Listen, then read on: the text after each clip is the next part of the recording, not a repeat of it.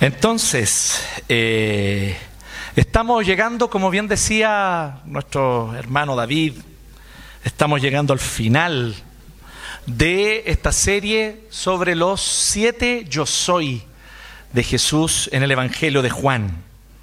¿Ah? Estamos ya llegando al final y a ver si nos aprendimos, ¿no? ¿Se aprendieron, no? ¿Creen que los podremos repasar? ¿Sí? Más o menos. ¿Difícil? Eh, el primero fue, yo soy el pan de vida, el pan de vida. El segundo, yo soy la luz del mundo. El tercero, yo soy la puerta, la puerta del redil. El quinto, yo soy la resurrección y la vida. Y el séptimo, perdón, sexto, eh, eh, escucho una tele Ah, ya, perfecto. Ah, es el audio de la Biblia. Lo puso con audio. Ok, sí, perdón. Disculpen, tengo un problema de concentración terrible. El sexto, yo soy el camino, la verdad y la vida. Bien, y ahora toca entonces el séptimo y final. Yo soy la vid verdadera. Yo soy la vid verdadera. Bien, eh, siendo honesto con, ustedes, hermanos, no es un texto sencillo de estudiar, ¿ah? eh, de exponer, no es un texto sencillo de interpretar. ¿ya? La palabra del Señor tiene una cosa maravillosa porque eh, puede tocar, edificar al corazón más sencillo eh, sin duda alguna, a aquel que está recién conociendo al Señor, que está tal vez por primera vez leyendo la Biblia, y, al mismo tiempo, cuando alguien tal vez con mucho tiempo y que ha leído la Biblia varias veces y que tiene estudios teológicos, ve esos mismos textos, se enreda entero porque es como, ah, pareciera que tiene tentáculos y uno no sabe de dónde agarrarlo. Eh, y la verdad es que eh, este texto me parece a mí que tiene una cierta complejidad. Y me reventó la cabeza un par de veces mientras lo estudiaba para exponerlo hoy día. Eh, así que los invito a, que vamos directo al grano. Y esta es la pregunta que queremos responder. ¿Qué está queriendo decir Jesús cuando dice, yo soy la vid verdadera? ¿Cuál es el yo soy de hoy día? Yo soy... Ah, están prestando atención, muy bien. Entonces, yo soy la vid verdadera, súper. Eh, sabemos lo que es una vid, ¿no? ¿Sí? un parrón, una parra, ya es la planta que da uvas, ya esa es la vid, ya una viña, en fin. Eh, esta declaración de Jesús está mostrando al menos tres realidades, probablemente más, pero eh, yo quiero destacar hoy día tres realidades, pero tremendas, así, inmensas, que Jesús está diciendo con esta declaración. Son cosas que Él está hablando y que Él está declarando acerca de sí mismo, de quién es Él, de su identidad y también de su misión, de qué es lo que Él vino a hacer a este mundo y a esta historia. Así que esta declaración de Jesús, como les decía, muestra algunas realidades bien potentes, al menos tres.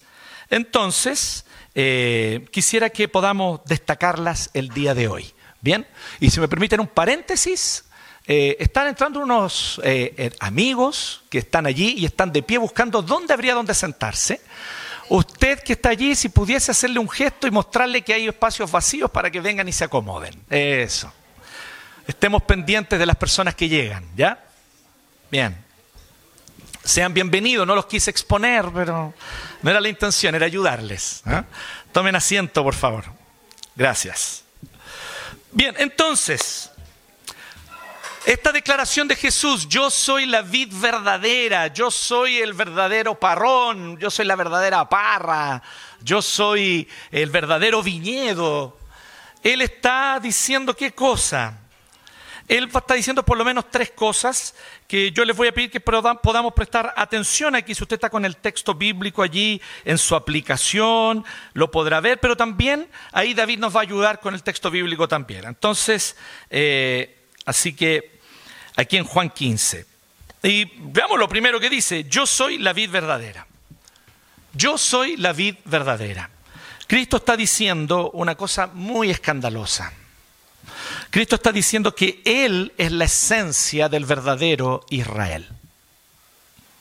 Te lo vuelvo a decir, Cristo está diciendo que Él es la esencia verdadera de Israel. Él es la esencia de Israel. vid, viñedo, parrón, eh, era la manera como desde el Antiguo Testamento se referían los profetas al pueblo de Israel. El Señor lo llama en varios textos del Antiguo Testamento, ustedes lo pueden comprobar, le llama a Israel su viñedo, era mi viñedo, mi vid. Yo la planté y hay algunas quejas de Dios en el Antiguo Testamento. Planté esta vid y me dio puras uvas amargas, me dio uvas malas. Y eso que yo no dejé de cuidarla, no dejé de darle agua, no dejé de fertilizarla. ¿Qué puedo hacer con esta vid? Entonces, esta idea de que Israel, el pueblo judío, incluso aquí pensando más específicamente en el contexto del siglo I, es la vid, es una cosa que es muy clara en toda la teología judía. Solo para que ustedes tengan una idea, en la época de los macabeos, que todavía existen algunos aquí, pero me refiero a un movimiento eh, eh, religioso político de, antes de Cristo, ¿ya? Eh, es del periodo entre los dos testamentos, porque entre el Antiguo Testamento y el Nuevo, o sea, entre el último profeta del Antiguo, digamos Zacarías, Malaquías, eh, tal vez Ageo, pero entre el último, el último profeta del Antiguo Testamento y el primer profeta que hubo después de eso, que fue Juan el Bautista, hay un periodo que se le llama de 400 años de silencio, son aproximadamente 400. Y durante ese periodo hubo un periodo donde unos gobernantes de Israel que se llamaban Macabeos, fueron unos hombres muy valientes, no como los Macabeos de hoy día, y ellos eh, lo que hicieron fue eh, librar a Israel, libertar a Israel de eh, algunos opresores. Resultó por un tiempo, ¿ah? no resultó tanto porque después la crueldad, sobre todo del imperio griego, fue muy grande contra ellos. Pero aquí es donde es interesante, ellos acuñaban unas monedas y en estas monedas que se han encontrado, estas monedas de esa época tenían una parrita o un racimo de uvas. ¿Sí? Era la manera como ellos se entendían a sí mismos. Ellos decían que ellos eran el viñedo de Jehová. Y por lo tanto Israel fue el viñedo que Jehová plantó aquí en este territorio que es el que conocemos hoy como Palestina. Así que en ese contexto Jesús está diciendo algo que todos los judíos que están con él están entendiendo. ¿Me van siguiendo, no? Los que no entendemos mucho somos nosotros. Y de repente espiritualizamos este significado más allá de lo que el mismo Jesús está diciendo. Él está diciendo, yo soy el Israel verdadero. Esto es muy heavy, quiero que sigamos un poquito la idea. La idea es lo siguiente, cuando Jesús dice yo soy el viñedo verdadero, la vid verdadera, Él no está contrastando en un sentido perdónenme el concepto filosófico, pero no está contrastando en un sentido epistemológico lo verdadero versus lo falso. Él no está preocupado de mostrar lo verdadero versus, o la verdad versus la falsedad. Lo que él está preocupado es de mostrar lo que es un cumplimiento versus lo que es una sombra. Por así decirlo, si yo veo la sombra en la pared de alguien, ese no es el verdadero alguien. El verdadero alguien tiene cuerpo, tiene y, yo lo puedo abrazar y puedo hablar con él, pero la sombra de esta persona en la pared es solo eso, solo una sombra. La idea es que el Israel del Antiguo Testamento era una sombra de Cristo. Él es la vid verdadera, o sea, definitiva, el cumplimiento de la vid del Antiguo Testamento. ¿Sí? Lo voy a dejar ahí, no vamos a andar más, pero ahí lo dejo como un concepto teológico para que lo profundicen después en la casa. Pero quiero que sigamos un poquito ahora esta lógica. Si usted, dice, pero ¿será verdad? ¿Querrá decir eso? Bueno, por ahora me tendrá que creer. Pero miren lo que es interesante.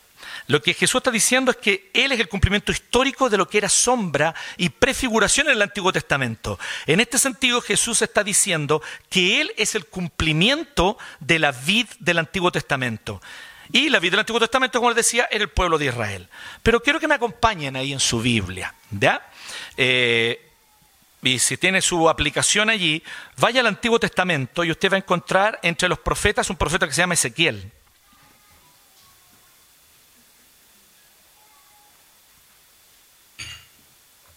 Y yo quiero leerlo porque es un capítulo muy corto, primero que todo, Ezequiel capítulo 15. Si usted no lo quiere buscar, no hay problema, escuche, preste atención, la fe es por el oír.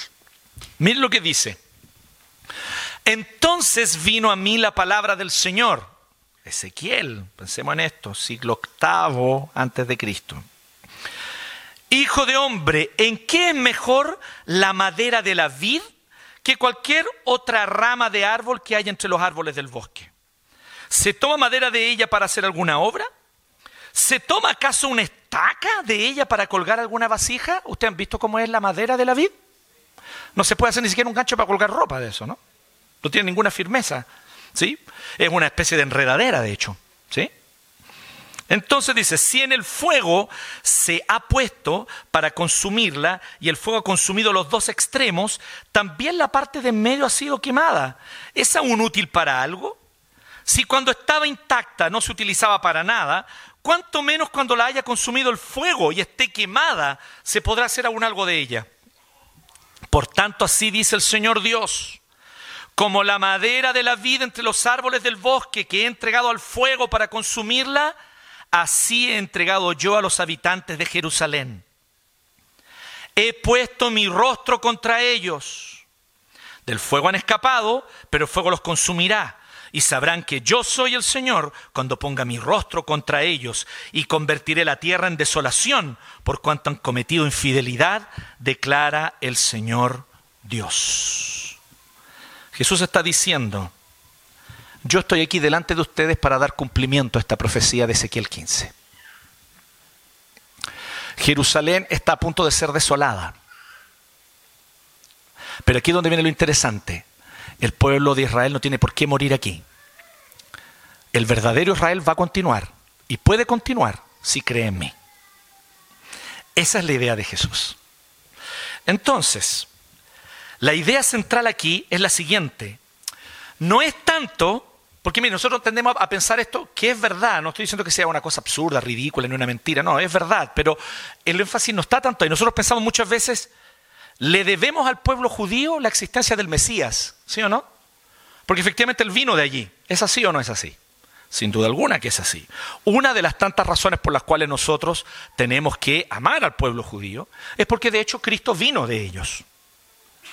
Pero no es tanto que Jesús el Cristo deba su existencia al pueblo judío. Es más que el pueblo judío le debe su existencia a Jesús el Mesías. La razón por la que Dios quiso formar un pueblo fue porque Él quería revelar al Salvador, ¿sí o no? El propósito de Dios era revelar a Cristo como redentor de la creación. El propósito de Dios era revelar a Cristo como salvador de todos los pueblos de la tierra. Y por eso llamó a Abraham y decidió conformar un pueblo a través de él. Así que lo repito, los judíos le deben su existencia a Jesús, más que Jesús a los judíos. La razón por la que existe un pueblo judío fue porque Dios en un punto de la historia decidió que iba a dar un Salvador. La esencia de Israel es Jesucristo. Cristo es la esencia, el inicio, el centro y el fin del pueblo de Dios. Y lo fue desde el Antiguo Testamento y lo sigue siendo hoy. Si dejamos la revelación de Cristo como único camino, por ejemplo, pensemos un poquito, apliquemos un poquito esto. Pensemos un poquito en lo que nos decía nuestro prefítero Javo, por ejemplo, la semana pasada. Si nosotros descuidamos o, de alguna manera relativizamos la idea de Jesús como único camino, dejamos de ser iglesia. La esencia del pueblo de Dios es Cristo. Es la fe en Él, es la confianza en Él, es la esperanza en Él, como Salvador y Redentor del mundo. Si nosotros dejamos de considerar a Cristo como único camino, ya no estamos en la vid, somos cortados. Si pasamos a hacer, por ejemplo, muchas obras sociales, que obviamente son buenas, son valiosas, son importantes, si nos involucramos como iglesia, como comunidad, en mucho activismo en pro de mayor justicia en nuestro país, pero dejando de predicar a Cristo, dejaríamos de ser una iglesia. Seríamos una ONG. Y hoy día hay iglesias con el nombre iglesia afuera, pero solo son ONGs ya no tienen la predicación de Cristo como único y suficiente Salvador. Si en vez de anunciar y exaltar a Cristo, nos ponemos aquí a decir y a hablar y a predicar domingo tras domingo acerca de una única opción política por la que ustedes deben votar porque esa es la coalición que promueve los valores cristianos, entonces pasaríamos a ser simplemente una comunidad más cooptada políticamente por intereses de otras personas y dejaríamos de ser iglesia de Cristo. si en lugar de adorar y predicar a Jesús de Nazaret como el Mesías, empezáramos a hacer coaching. Todos los domingos aquí adelante un coaching para una vida exitosa. Para que usted tenga una vida exitosa y feliz. ¿Sí? Y yo me cambiara el nombre.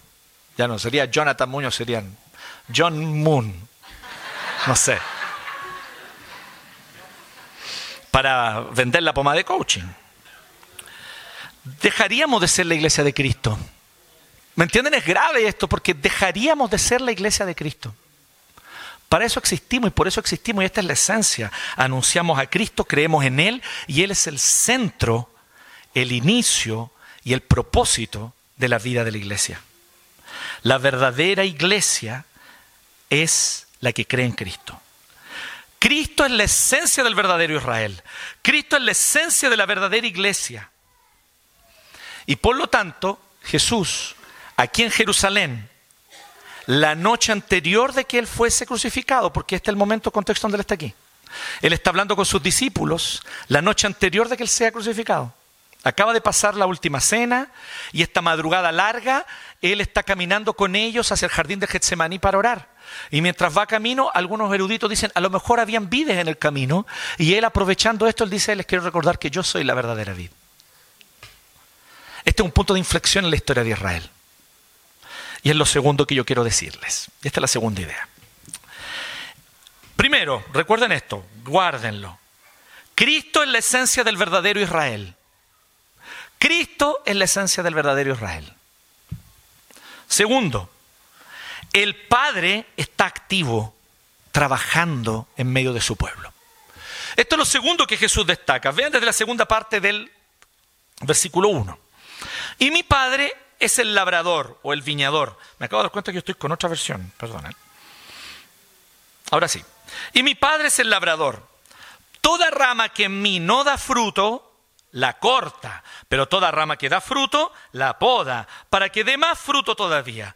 Ustedes ya están limpios por la palabra que les he comunicado, están podados. Son ramas que ya daban fruto y las podó para que diesen más fruto. ¿Alguno de ustedes ha, trabajado con plantas alguna vez? Si así van a entender lo que estoy diciendo. Si, si otros de ustedes son como yo, citadinos ignorantes de la vida agraria, como en mi caso, entonces probablemente usted solo le quede imaginar un poquito lo que es eso. ¿sí?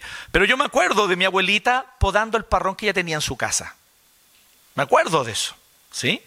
Y me acuerdo de mi, abuelita cortando ahí algunas ramitas, cortando algunas, y yo preguntándole, pero abuelita, ¿por qué no solamente cortas? Porque yo no cortaba solo las que estaban secas, cortaban también otras que se veían buenas. Ella decía, porque la idea es que estos ramitos no absorban savia y la savia se vaya hacia estas otras que yo sé que dan fruto. ¡Wow! ¿Qué tal? Sí, la hermana Mercedes era cosa seria. ¿ah? Eh, y ciertamente sabía al respecto de este principio. De otro que está hablando Jesús. Entonces dice, ustedes ya están limpios. Son ramas que ya han dado fruto y yo los he limpiado, los he podado. Pero muy interesante porque Jesús usa la palabra limpiar. Y es muy potente esta palabra porque existía una palabra griega para podar específicamente y no es la que está usando aquí. Aquí está usando limpiar. Una palabra más genérica. Ya vamos a explicar por qué.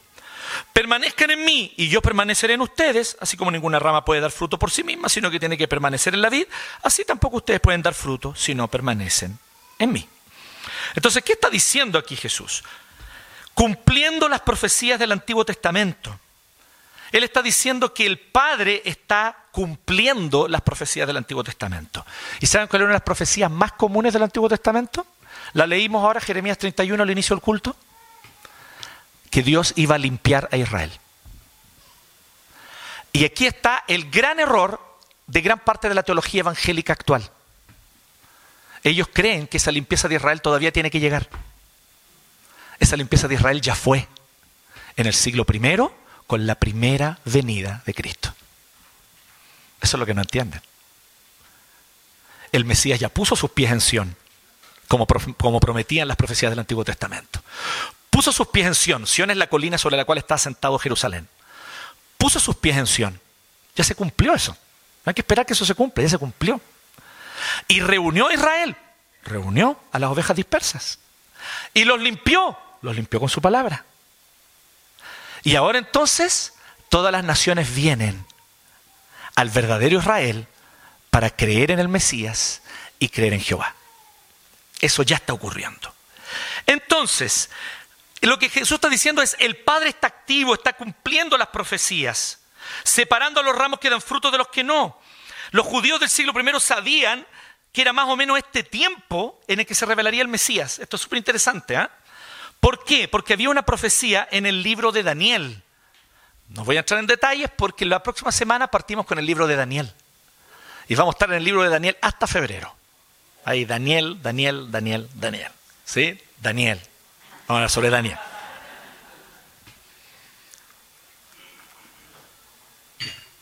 Y en esta profecía, Daniel decía que más o menos en 70 semanas vendría el Mesías. Y los judíos sacaban una cuenta y decían, son semanas metafóricas, son siete años, porque recuerden que en el calendario judío que Dios les dio a través de Moisés, eran seis años de trabajar la tierra y un séptimo año de no trabajarla, dejando que la tierra produjera sola su fruto. Era como una semana grande. Entonces ellos sacaban la cuenta. Y cuando sacaban la cuenta, encajaba más o menos un poco antes, un poco después de donde vino Cristo. ¿Sabían ustedes eso? Ya, buena. ¿eh? Vamos a hablar de eso porque las 70 semanas es uno de los sermones que vamos a hablar en Daniel. Pero lo interesante de esto es que por lo tanto, ¿saben lo que empezó a ocurrir? Un poquito antes de Jesús y continuó incluso después de su venida, hubo movimientos mesiánicos. Los historiadores contabilizan alrededor de 10 movimientos mesiánicos distintos en este periodo de dos, tres siglos. Gente que se levantaba y que la gente creía que él era el Mesías y que finalmente quedaba en nada esos movimientos. Así que ellos estaban expectantes, ¿me entiendes eso quiero decir? Estos judíos estaban de Jerusalén estaban, ¿cuándo va a venir el Mesías? Y Jesús les está diciendo entonces, el Padre está cumpliendo sus promesas, el Padre está cumpliendo sus profecías, Él es el labrador y Él está en este momento limpiando la vid. Los ramos que no llevan fruto, recuerden Ezequiel 15, no sirven ni para hacer un gancho de ropa, así que al fuego. El único propósito de una vida es que dé fruto. No da fruto al fuego.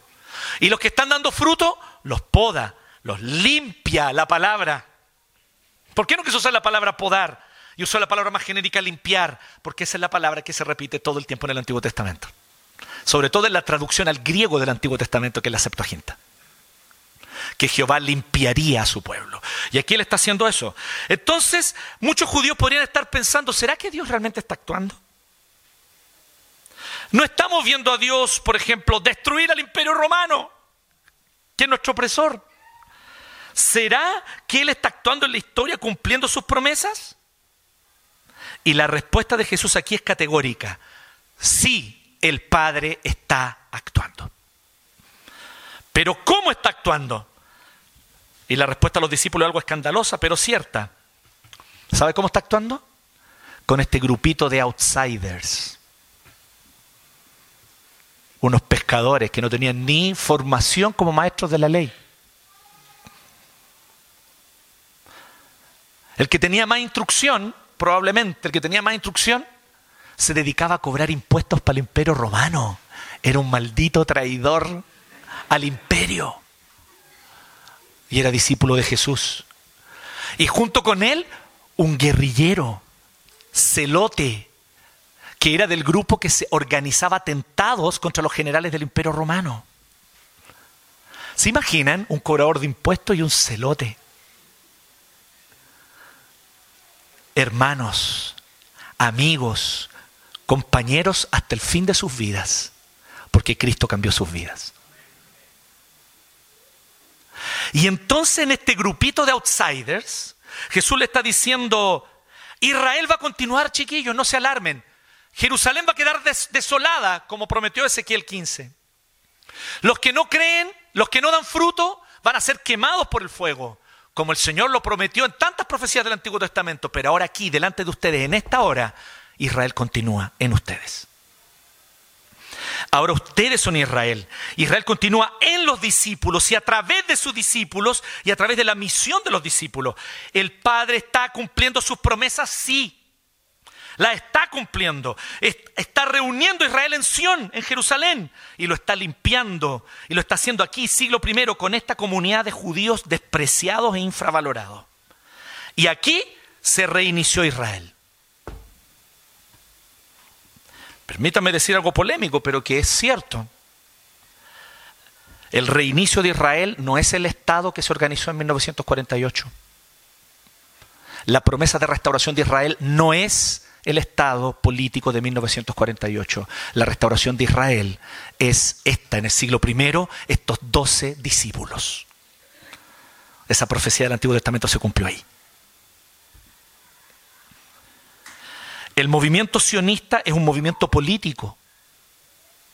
Es un movimiento político, militar.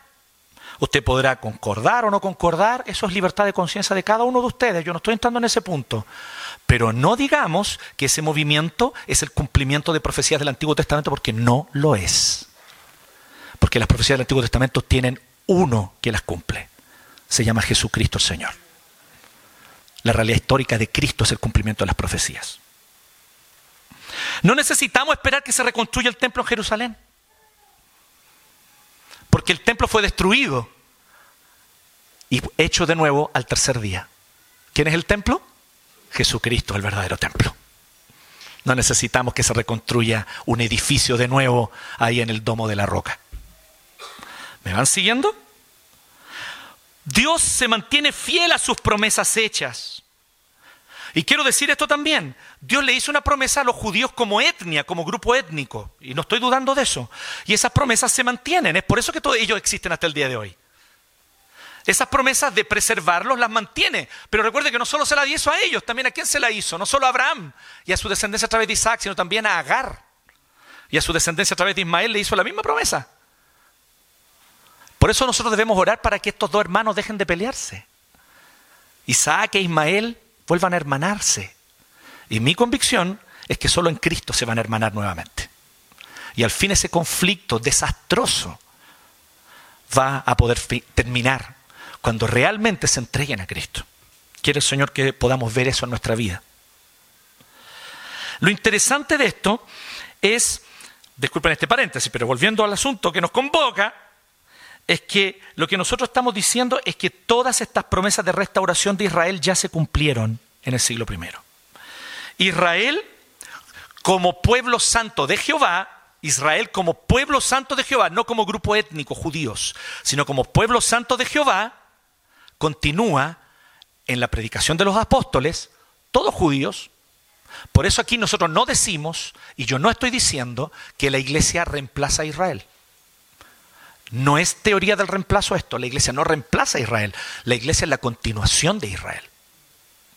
El origen de, de, la iglesia es evidentemente judaico. Y estos discípulos, todos judíos, fueron los que nos dejaron a nosotros el Nuevo Testamento. Fueron los que anunciaron a las naciones la buena noticia de Cristo. Y es por ellos que creemos. Debemos estar agradecidos de ellos.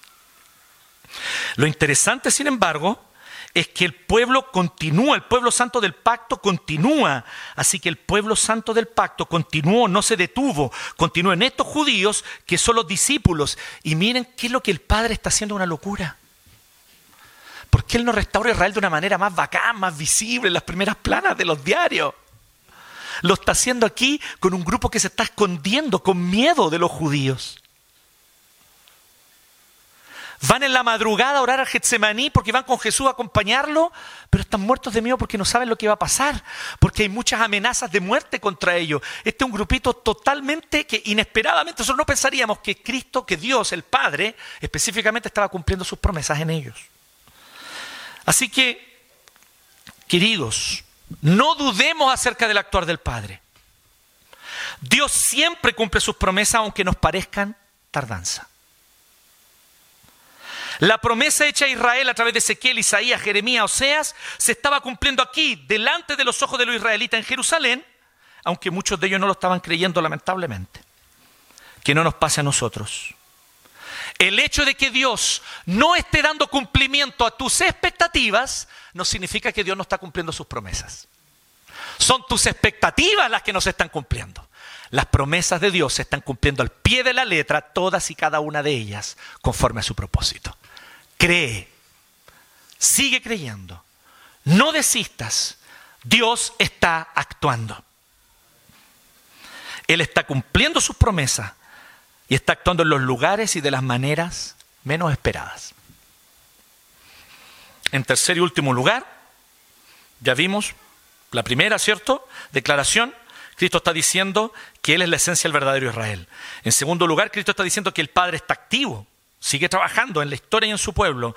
En tercer lugar, el Señor Jesucristo está diciendo que nosotros somos el pueblo labrado por Dios para dar fruto.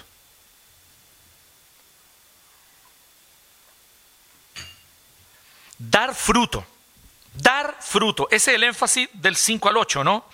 Yo soy la vid y ahora les hablo a los discípulos y ustedes son las ramas. El que permanece en mí como yo en él dará mucho fruto. Separados de mí no pueden ustedes hacer nada. El que no permanece en mí es desechado y se seca como las ramas que se recogen, se arrojan al fuego y se queman. Si permanecen en mí y mis palabras permanecen en ustedes, pidan lo que quieran y se les concederá. Mi Padre es glorificado cuando ustedes dan mucho fruto y muestran así que son mis discípulos. Dar fruto es llevar adelante la misión que Dios tenía al inicio de la historia, en Génesis 12, cuando llamó a Abraham. ¿Con qué propósito lo llamó? En ti serán benditas todas las familias de la tierra que todas las familias de la tierra puedan ser bendecidas, que la maldición de la caída que ha afectado y dañado a todas las culturas y territorios sea revertida en la bendición de creer en el Evangelio y entregarse al señorío de Cristo. El fruto que Israel, el Israel del Antiguo Testamento, no dio. Este fue el fruto que el Israel del Antiguo Testamento no dio. Hay un lamento del Señor a través de uno de sus profetas hacia el final del Antiguo Testamento, donde dice así, mi nombre, dice Jehová, es blasfemado entre las naciones por culpa de ustedes, Israel. Hicieron todo lo contrario. La idea era que el nombre de Jehová fuese glorificado a través de ellos. Pero como ellos desobedecieron la ley, se entregaron a la idolatría y fueron incrédulos, ellos entonces no dieron el fruto necesario. Y ahora el Señor dice, ahora llegó el tiempo de dar fruto. Literal lo que está diciendo aquí Cristo, usted no sé si vamos entendiendo la idea. Un labrador llega, a su vid y dice, la regué, la fertilicé, hice todo lo que tenía a mi alcance y siguió dando malos frutos. Así que ahora vamos a tomar acciones más radicales. Y agarra las tijeras y empieza a cortar, a cortar y a sacar todo lo que no da fruto. ¿Me entienden? Y esta vid que estaba frondosa, pero sin fruto, ¿Me van siguiendo, no? Estaba frondosa, qué bonito. Agradecemos cuando tenemos un parrón en la casa que nos da sombrita. Aquellos que tal vez tuvieron casa con parrón o tienen casa con parrón, es un privilegio, aprovechenlo. Pero lo que Jehová quiere de su vid es uvas. Sombra Jehová consigue de otras maneras. Pero lo que él quiere es uvas. Y entonces el veto dice, esta cuestión no da para más vamos a tomar acciones radicales. Y con una pequeña sierra o con tijeras empieza a cortar todo lo que no da fruto. Y de repente esta vid frondosa, queda como una vida así como, como cuando uno le cortan el pelo después que está chascón, ¿me entienden? Cuando está así con la chaca y te cortan el pelo, uno queda así como, oh, ¿cierto? Pastor Covarrubia siempre decía, ¿quién te peló que las orejas te dejó? Ese es un chiste que él decía de que éramos chicos. Y claro, uno queda así como todo pelado, ¿cierto? Y como que uno cambia de aspecto. Y, esta vid de repente que era frondosa se veía bonita, ahora no se ve tan bonita. Pero ahora por lo menos está lista para dar fruto. Eso es lo que está diciendo el Señor aquí. Él está diciendo que tuvo que tomar decisiones radicales, cortó definitivamente los que no daban fruto y los echó al fuego. Y finalmente, aquí incluso quiero añadir otra metáfora que la pone Pablo en el libro de Romanos, que es la de la otra planta que representa Israel, porque son dos plantas, la vid y el olivo. Y Pablo toma la del olivo y dice así, que nosotros somos ramas de otros olivos que fueron injertados en el olivo de Israel.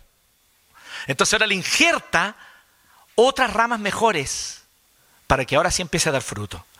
Y se produce un, fenómeno muy interesante allí, vuelvo a decir, del cual yo soy grandemente ignorante, pero un fenómeno interesante el tema del injerto en, los árboles, porque les permite efectivamente, incluso árboles que tal vez no daban fruto, empezar a dar fruto. ¿Sí? Así que todo este rediseño, él rediseñó la vid con un objetivo, dar fruto. Que el fruto que no se produjo en siglos, ahora sí se produzca. El fruto de restaurar la bendición de la creación a todas las naciones mediante el anuncio de la gracia de Dios. Porque para eso Dios conformó un pueblo en Abraham, para que en él fuesen benditas todas las familias de la tierra. Y ellos no estaban cumpliendo ese objetivo, no estaban dando el fruto, ahora sí. Y hay solo una forma de hacerlo. Miren el detalle que pone Cristo aquí en el verso 7 y 8. Pidan lo que quieran y les será hecho. Es muy interesante esto porque uno dice, ah, puedo pedir lo que quieran. Que se transforme en vino. Puedo pedir lo que quiera. No, la idea, miren lo que está diciendo. Si permanecen en mí, o sea, la rama no tiene vida propia, tiene vida por causa de que la vid le da su savia. Por lo tanto, cuando tu corazón palpita el corazón de Cristo, cuando tu corazón ama lo que el corazón de Cristo ama, cuando tu corazón tiene las prioridades de Cristo y de su reino y no las prioridades que este mundo te quiere imponer, ciertamente lo que tú le pidas al Señor, Él te lo va a dar. Porque Él no es un genio de la lámpara que concede deseos. Él es un Dios soberano que está llevando adelante su propósito en la historia. Así que cuando nosotros empezamos a entender el propósito de Cristo, cuando empezamos a amar lo que Cristo ama, cuando nos entregamos y amamos la misión que Cristo amó, vamos a empezar a pedir conforme a lo que Cristo quiere. Vamos a empezar a orar por la salvación de pueblos no alcanzados. Vamos a empezar a orar por la salvación de aquellos que no han creído. Vamos a empezar a orar pidiendo aquello que es conforme al corazón del Señor y no conforme a tus gustitos ni caprichos personales. Y entonces, ciertamente, nos está mostrando esto, que esta misión se lleva adelante en dependencia del Padre. En oración, es la obra de Dios, es la misión de Dios, es la labranza de Dios. Nosotros solo somos pámpanos, por lo tanto, la dependencia del Dios trino no es opcional para llevar adelante la misión, es una condición sin la cual no hay misión. Es una condición imprescindible. Esto aplica no solo a los discípulos de Jesús que estaban ahí en el siglo I escuchando a Jesús esta madrugada, aplica también a nosotros, a toda la iglesia de Cristo. Nosotros, ¿saben quiénes somos nosotros? Somos el Israel del Nuevo Testamento. ¿Qué les parece eso? Eso somos la iglesia de Cristo, somos el Israel del Nuevo Testamento. A nosotros aplica esto. ¿Qué estamos haciendo para ir en búsqueda de más adoradores del Padre? Porque el mismo Jesús dice en Juan 4 que el Padre está buscando adoradores. ¿Qué estás haciendo tú para ir a buscar a esos adoradores? ¿Cómo está nuestro compromiso con seguir alcanzando a quienes no han sido alcanzados? Como decía recién, ¿cuán involucrados estamos y cuánto interés tenemos en la salvación de etnias no alcanzadas? ¿Sí? Permítame concluir con esto. Luego de aprender estos siete yo soy y lo que significan, ¿los podemos recordar una vez más? Los siete yo soy.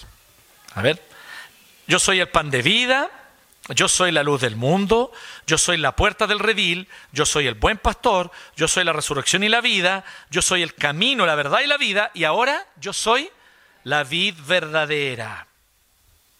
La pregunta que te hago hoy día para concluir, con esto quiero terminar. No solo el mensaje de hoy día, sino tal vez toda la serie.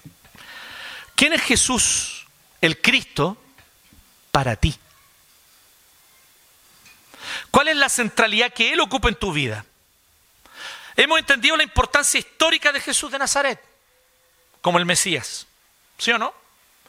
Entendemos la importancia teológica de Jesucristo como verdadero Dios y verdadero hombre. Pero ¿quién es Él para ti? ¿Quién es Él para ti? Déjame hoy decirte algo que Jesús enseñó de manera muy clara y radical, por ejemplo en Lucas 15. Si Él, si Cristo no ocupa el primer lugar en tu vida, entonces Él no tiene lugar en tu vida. No sé si tú sabías esto. Si Jesús no ocupa el primer lugar en tu vida, entonces Él no tiene lugar en tu vida.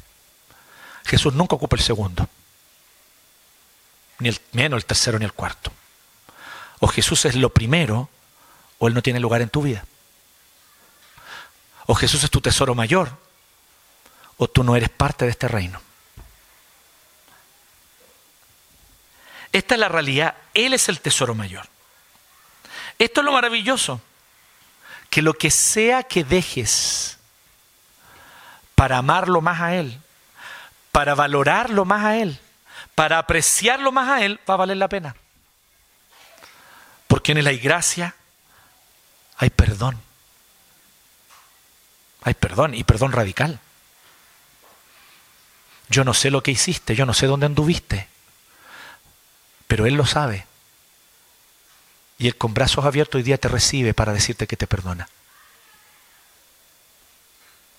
En Él hay gracia y perdona y salvación. Hay libramiento de la condenación eterna. Hay un nuevo propósito para vivir. Así que no te demores más. Hablamos harto sobre Jesús. Siete sermones para hablar sobre Jesús. Deje de sacarle el poto a la jeringa. Y abraza a Cristo hoy. Abraza a Cristo de todo corazón hoy día. Porque Él es Dios verdadero. El Señor de señores. El Rey de reyes. Él es Jehová de los ejércitos. Que puso sus pies en Sión y limpió a su pueblo Israel para ahora hacer que de todas las naciones nosotros también seamos injertados en el verdadero Israel. Qué tremendo lo que el Señor ha hecho, ¿no? Hoy día somos parte de este plan redentor que Dios está llevando a cabo en la historia, en el mundo. Así que, ¿cuál va a ser tu actitud personal hoy frente a Dios? Si me permiten decirlo, creo yo que esta de hecho es la pregunta más importante. ¿Sí? Tal vez tú puedes decir, ay, no sé, no sé, no sé, no me convence mucho esa interpretación. Quiero seguir creyendo que el Estado de Israel. Ok, no hay problema. Eh, honestamente, eso no es lo central de lo que te quiero decir hoy día. Lo que te quiero decir hoy día es, cree en Cristo y serás salvo. Cree en el Señor y hay nueva vida para ti. Entrégate de corazón a Él. Y puede ser que Él no cumpla tus expectativas, pero ciertamente cumplirá cada una de sus promesas. Fielmente. No como tú te lo imaginas, de maneras inesperadas y gloriosas, pero deja que Él actúe en tu vida hoy día. Oremos. Gracias Señor, gracias te damos Padre, porque enviaste a tu Hijo Jesús Gracias Señor porque en Él tenemos redención, salvación, porque en Él nosotros tenemos la revelación más plena y completa de todo lo que tú dijiste y prometiste en el Antiguo Testamento. Gracias Jesucristo porque tú eres la plenitud, la plenitud de las profecías, la plenitud de la ley, la plenitud de la historia. Por eso Dios en esta hora declaramos, oh Dios, que creemos en ti. Tú, Jesús, eres nuestro Dios. Tú eres nuestro Señor. A ti te confesamos en esta hora como Señor de la iglesia, como Señor de la historia. Y te agradecemos, Dios, por tan grande misericordia, porque hiciste que esta buena noticia, este Evangelio llegase a nosotros y nosotros pudiésemos ser incorporados ahora al pueblo. Así que sí, nos gozamos en la misma fe de nuestro Padre, Abraham, que es nuestro Padre, nuestro Padre espiritual. Isaac, Jacob, que creyeron en ti. Nosotros también, Señor. Gracias por ser parte de esta gloriosa historia que también es nuestra. Te alabamos, te agradecemos por todo lo que haces. En Cristo Jesús nuestro Señor. Amén.